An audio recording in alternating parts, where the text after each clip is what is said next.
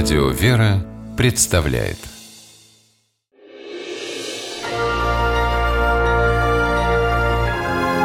Герои моего времени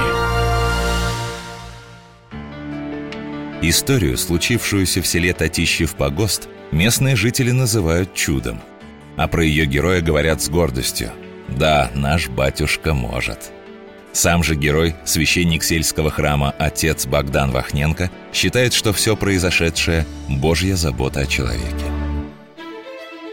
Уже несколько месяцев в церквях Ярославской области орудовали воры. Отец Богдан хоть и знал об этом, но к визиту незваных гостей готов не был. А вот те подготовились отлично. Выяснили, что прихожан в селе немного, что в храме имеется старинная икона и что священник будет один. На дело охотники за образами – пошли с ножом.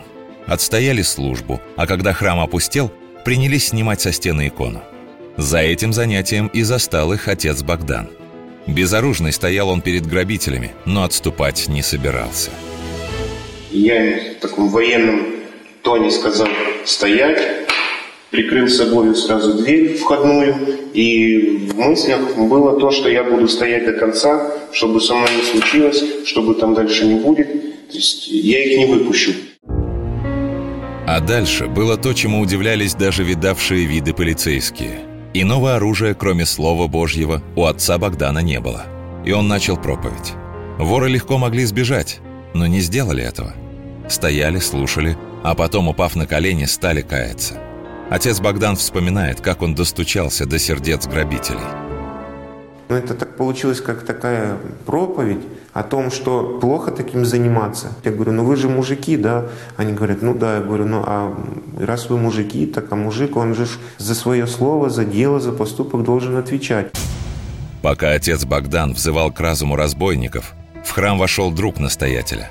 Увидев трагикомическую картину, он позвонил в полицию. И речь священника продолжалась еще 20 минут, пока не прибыл наряд.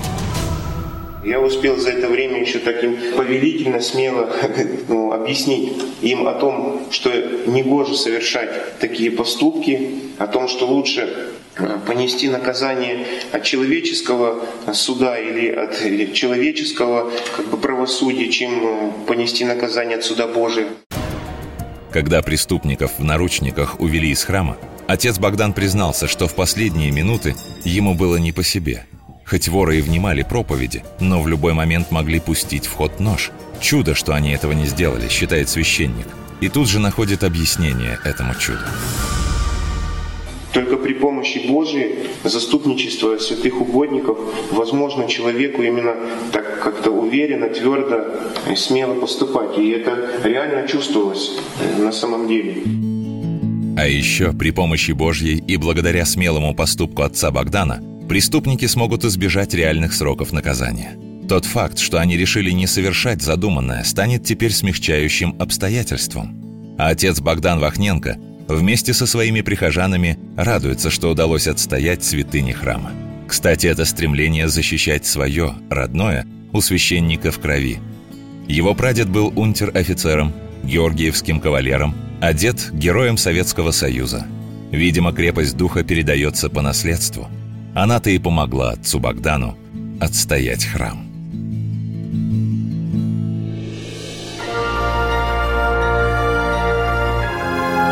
Герои моего времени